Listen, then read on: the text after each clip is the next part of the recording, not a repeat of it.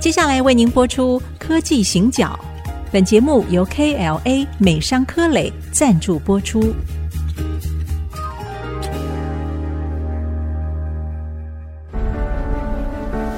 从区域情势、产业变迁到文化体验，娓娓道来全球供应链的故事。欢迎收听《科技行脚》。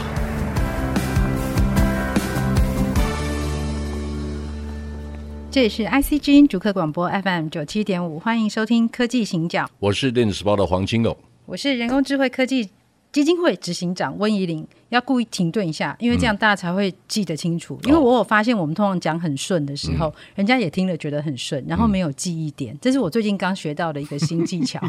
正好啊，前两周我们有说到，如果我们可以那个跟社长一起面对面坐下来喝茶。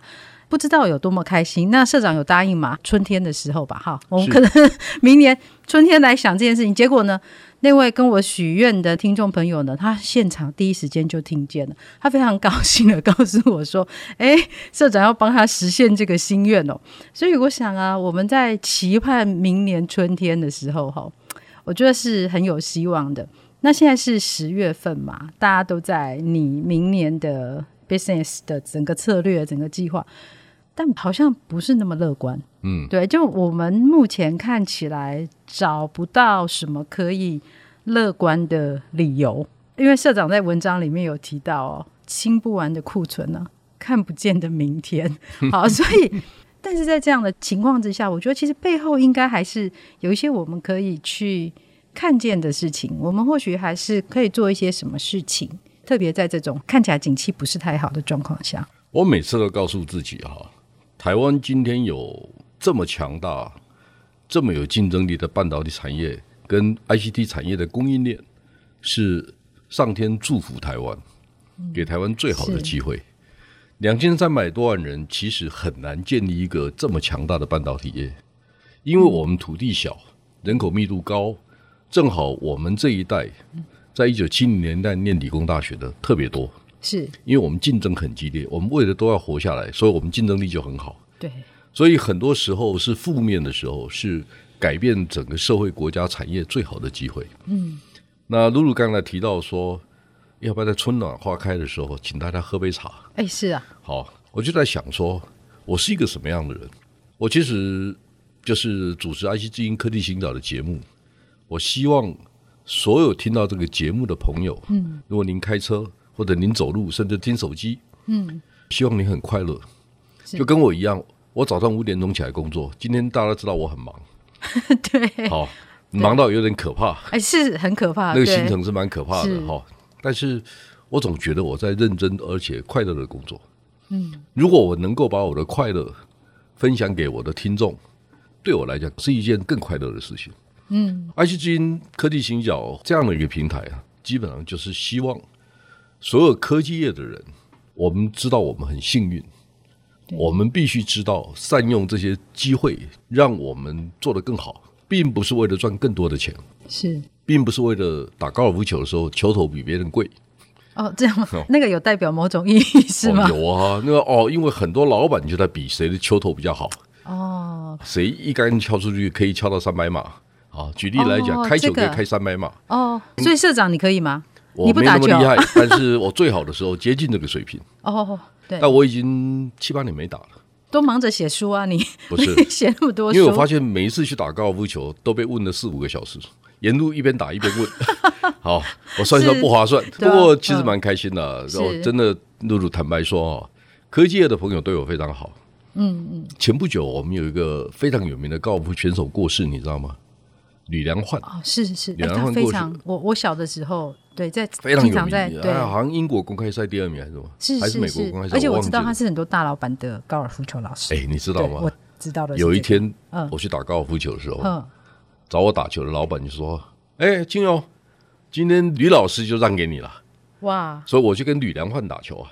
结果他教我啊，他校正了我一些姿势嘛。你可能说你不够标准啊，或者说你打得不够远，原因在哪里？他会指导你。哦，哎，蛮开心的，打了四个多小时。哦，哎，那以前都是我被人家问，那一次我问人家，我就蛮开心的哈。不过 anyway 就是说，我在这个行业很幸福，很幸运，嗯，嗯，所以我觉得我最大的敌人是谁？嗯、我最大的敌人是时间，我怕时间不够，东西做的不够多，我还可以做更多。今天主持一个论坛，然后那个捷安特，嗯，捷安特的董事长是刘明珠就跟我说。他说：“你那个脑袋的记忆体哈是无上限的。”我说：“哈，我每天都在学东西，我只是把所有学到的东西把它串在一起而已，啊，没什么大学问。”哎，其实知识串在一起才能够真正成为知识吧？呀，刚才谈到清不完的库存，看不见的明天，对，对不对？对，其实是这样子。哈，大概两三个礼拜以前，嗯，我去参加罗姆台湾三十五周年的晚宴，对。然后大概二十几个老板在那边，嗯哼，然后我就听到一个声音，那个 Avnet，嗯，安富利的亚太总裁 Prince 云昌玉在讲一件事情，他说，清不完的库存，看不见的明天，对，然后呢，我就转过去瞄他一眼，哎，我看到他在讲这话的时候，满脸笑容，哎哎，为什么？什么？为什么？这个，因为其实我第一个，我先跟你讲，过去两年全世界电子业最赚钱的国家是哪一个国家？台湾啊，呃，是啊，是啊，我们存的钱最多啊，没错。第二个，对，过去三年返台投资的金额超过六百亿美金呢。我们这六百亿美金在干嘛？智慧制造是新的工厂，跟以前完全不同格局。嗯嗯。第三个，你会发现分散型的生态体系形成的，我们就必须到东协南亚。好，那我的问题是，如果未来两年是不景气的，对，东显南亚有机会建立一个比我们更大的产业基础吗？很难，几乎不可能。对，很难，因为没有新的订单。是，就成长快的时候才有空间嘛。成长慢的就是原来的大哥占便宜啊。对，当然，当然，对。他不止这样子。嗯，你没看到台积电的总裁魏哲嘉在电视上说，他说台积电未来车用半导体的年成长率都会超过百分之十五。是。好，所以你可以看到台积电明年预接的订单，我看到媒体写的，嗯，我也忘了是哪一家。他意思是说，有三百多亿美金已经在手上了，哦，就是啊，你开始在想，如果这些都是真的，是，那请问一下，全世界条件最好的可以度过金融危机的，假设未来两年是金融危机，那是哪一个国家？好，是台湾，当然是台湾啊。第二个就是说，以前我们靠 PC 跟手机嘛，嗯，好，那我现在告诉大家，PC 笔电未来两年维持两亿台就不错了。手机呢，十二点五亿只到十三亿只，算你幸运了。这都是成熟市场，对对对，就是好。这种是经济规模，OEM 订单是好。那现在问题来，两个成长最快的，一个是车用电子，车用对。我们以前车用电子很差很小啊，是。现在一天一天涨起来，越涨越大，对不对？然后我们的方法，我们已经不是吴下阿蒙哎，对。鸿海创立几年了？鸿海是一九七四年创立的哎，是。现在刘扬伟在干嘛？梁伟就把那个量产技术啊，嗯，当成一个平台，就跟亚洲东协南亚的国家合作嘛。这个连接是越来越紧密，所以啊，出来。那一开始很多人就唱衰他嘛，说怎么样怎么样哈。那其实我都跟大家讲，就是说一个事业、一个计划会不会成功，有很多的变数。是，不要人家刚开始就说你不会成功。我基本上不这样看，因为那是根本没有做过的事。其实我们没有办法去。所以你还记得吗？我跟你在节目里面讲过一件事情。我说刘安伟六月二十三号去见了穆迪总理啊。对，你还记得这个事吗？对不对？对，我就说啊，刘安伟就跟穆迪谈的本来是只是约半个小时啊，对，最后延长成八十分钟，哎是，对不对？好，第二个呢，他们谈的主题是三大主题，嗯，哪三大主题我讲过，我就不不再赘述了嘛哈。然后我说第三个。他下一站要到印尼去见佐科威总统，是，然后再下一站呢，嗯、到泰国去见总理。你那时候保密啊，没有说，我还是不说。好，所以有三种可能：第一个，刘扬伟告诉我了；第二个，郭台铭告诉我了；第三个，印度的总理府的官员告诉我的。是，到底是哪一个？随便你猜。还是不能说。哎，对。那我的意思是说，那各国为什么找我们？嗯，因为没有台湾，他们做不起来。是，举例来讲，您知道那个全世界 EMS 制造厂，嗯，它的产出有百分之七十五是台商的贡献。那第二个问题就是说，泰国、印尼、越南、印度这些国家都有一个 local 的 EMS 大厂。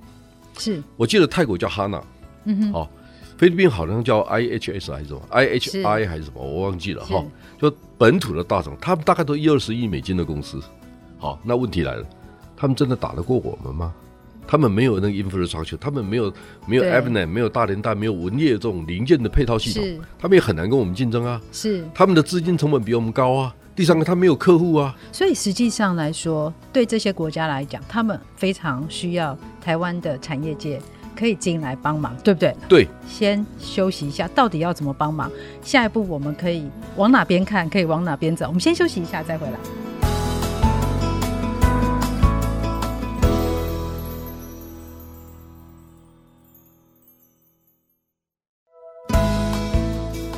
欢迎回到科技行脚，我是电子报黄金勇，我是温怡玲。我们刚刚前半段真的刚开始的时候，我们在聊天的感觉，没想忽然之间切进来哦，完全看到一个我们之前不知道的事情。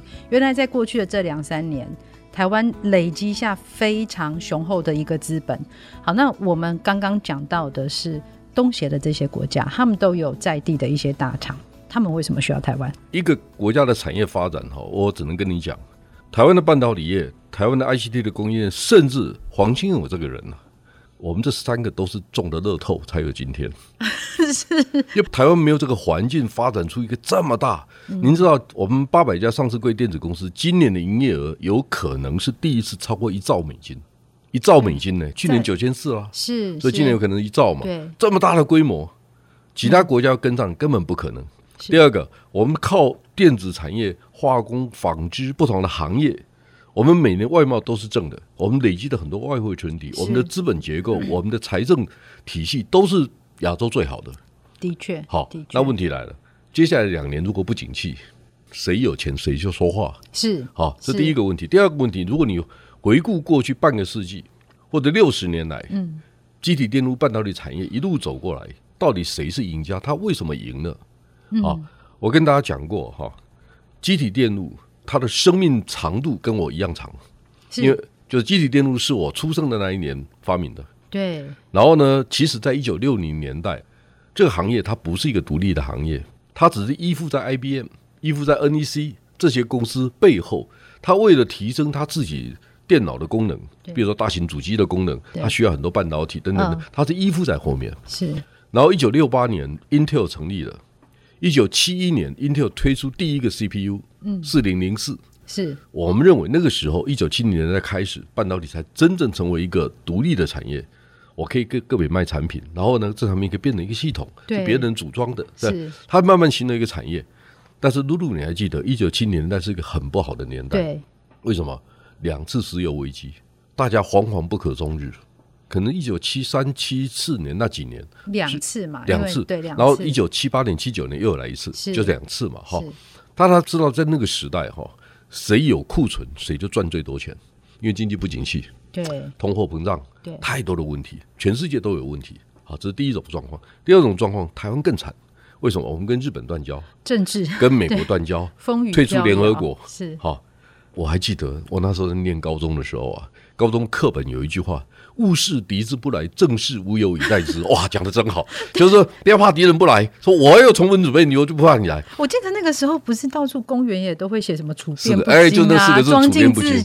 所以这个其实是蛮有道理的。中国人的逻辑其实差不多了。一九九零年代邓小平南巡以后，对，街头上最常看到的标语是什么？嗯，发展才是硬道理。一样的，你发展不起来，所以发展才是硬道理。对，就是缺什么我们就会讲什么，对不对？然后呢？大家看这个文字的时候啊，就稀里糊涂就过去了，没有真的去理解。你现在倒回去看的时候，哎、你还真的要处变不惊哎。然后另外一个问题就是说，我在节目里面也讲过，我出生的那一年，台湾的总人口只有一千零九万人，你可以算正好一千万人。嗯，一千万。然后我们生了四十一万六千人，人很多啊。对啊。长大的时候发现，哎、欸，我的同学都是对手，你更竞争，你才能活下来啊。对，对不对？然后我们念大学的时候，又是石油危机啊。所以也不能怪我们爸妈爱比较，对不对？没有办法，你得活下来嘛，哈。哎，我研究所念完了，开始工作的时候，碰到个人电脑起飞了，是。然后呢，我说我也是中了乐透，嗯嗯。为什么？因为资策会情报中心李国鼎的嫡系部队是子弟 MIC，真的是他就是 Bob Evans 跟他建议，他说你们台湾中小企业多，收集资料不专业，嗯，你要不要找二十个年轻人做产业分析的工作？我就运气好到我是二十号，哎，反正哦，我就跟着做产业分析，我也跟着学，跟着学，跟着学，然后慢慢看着大家长大。哎，那个资料背后有很多美感在里面。对，比如说，哎，我到海关资料去看那个台湾厂商出口的记录的时候，嗯、我就发现，哎，为什么北欧的出口成长率特别好？你就开始去研究，哦，原来他们为了推动电脑化，他们去减税、折价等等等等。好，你会发现，哎，每个国家有不同的方法，哎，它是从实物上得到印证的。是。然后，因为我要研究韩国，所以我就研究了很多韩国的东西。露露，你你有看到我写的十篇？三星看涨或看跌的有有有，对。哎，我告诉你，我连载了十篇嘛，对不对？然后我就把它翻成英文版，对不对？对。我告诉你，Bloomberg 跟我联络，E Times 跟我联络，然后三星电子有两个高阶主管跟我联络，韩国的媒体转载了五六个，我看到了。哇，这是第一个概念。第一个，韩国人用韩国人的观念评三星的时候，你认为他会平到什么程度？因为三星是大客户哦，对呀，好，那我不是说因为他是客户，我才不管这个事情，对，这是第一个概念。第二个概念，我知道现在是十月份了，嗯，十月份你还在谈说二零二一年吗？对呀，我才不干这个事情。是，我是产业分析师，我太了解了。嗯，你不一定要一百分精确，但你重要讲的是那个势头，那个 mega trends 大趋势是什么？对，所以你要从大致上去推估，是好。韩国的三星二零二二年估计它的营业额会在两千四百亿美金左右，是。所以现在因为前三季的是要大致上出来，所以你可以去预测第四季大概长什么样子哈。好，那你就发现了一件事情，第一个，诶，半导体的营业额占了三分之一，但是获利占了百分之五十五。那半导体的获利里面有多少是记忆体，有多少是非记忆体？嗯，你大概算得出来。可以一个一个下去拆解它。第二个就是说，它的手机的行动通信部门的营业额是占百分之三十八，但是获利只占百分之二十二。哎，这个比例降低了。第三个以电视机为主，消费电子的营业额占十八点三，但是获利可能只有四个 percent。然后你知道吗？二零零六年，三星推出波尔多系列的电视机的时候，是定义了平板电视的。新的时代。对，第二个，他用 LED 背光开始。韩国在过去十几年，电视机在做一件事情，定义全世界新的需求。的确，的确是。第二个，五十五寸以上的大型尺寸的电视机，嗯，都是三星的天下，它市占率全世界超过一半。对。那最后一个问题是，那既然这样，为什么不赚钱呢？因为三星不认为电视机可以赚大钱，三星是。放在每个家庭你最重要的位置。是，然后他只是想告诉别人，我们是全世界顶尖的品牌，我们是 Top One，对，他其实是这样子。他用电视机来定位他的事业，是。他想赚钱，可能是靠半导体、靠手机。那这种状况呢，在景气好的时候非常有利，对，景气不好的时候，他开始有压力，因为等于是捷运体系哈，有十条路线同时开十条，他每个都要推得动，是，那要相互支援，是，好，这是一个概念。第二个概念，你就会发现说。两千四百亿美金的公司，什么样的钱不赚？什么样的钱一定要赚？就是高毛利的才能赚。没错。好，第二个差异性太高的不能赚。对，因为规模不够嘛。是是。我把工业电脑做好，三星能赚大钱吗？它的需求没有到那么大。所以三星将来一定会有汽车相关的解决方案。是。三星一定会有软体的解决方案，但三星不会去搞所谓的工业电脑。工业电脑毛利比较高，四成。左右，对，所以他的方法一定不是这样子。是，所以我已经知道很多很多网通型的产品，他就直接跟台湾买。所以我再讲一遍，三星没有灭台计划，没有这一回事。三星不想把订单给台湾，这是事实。但是三星最后迫不得已，他必须给台湾。他自己活得好啊，对，因为他是两千四百亿美金的公司，你太高，在三星的雷达上面只看得到台积电呐。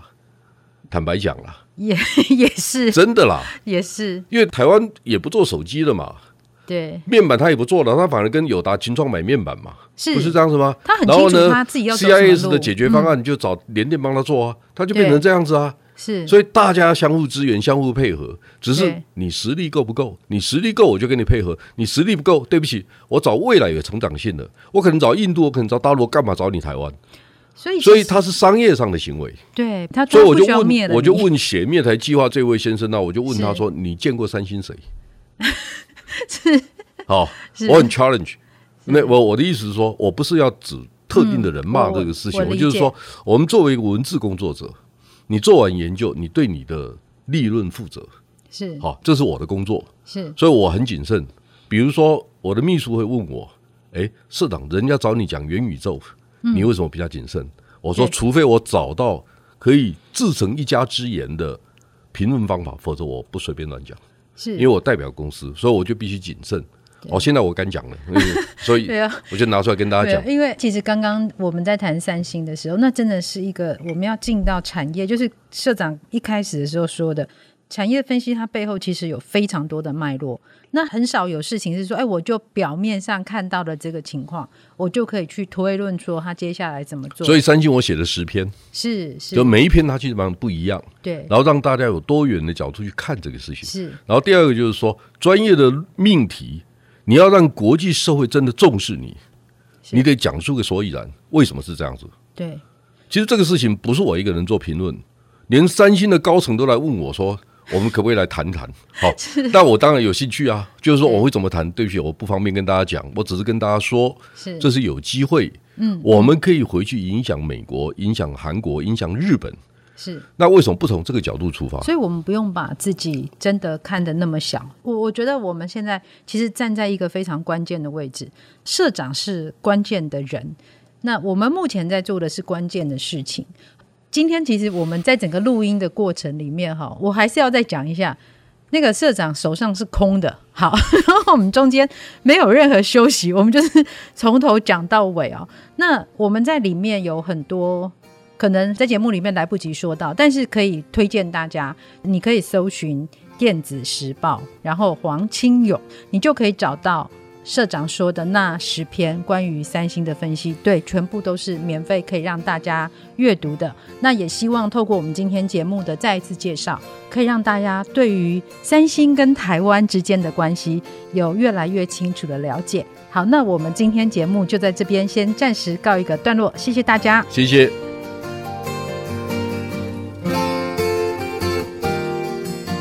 本节目由 KLA 美商科磊赞助播出。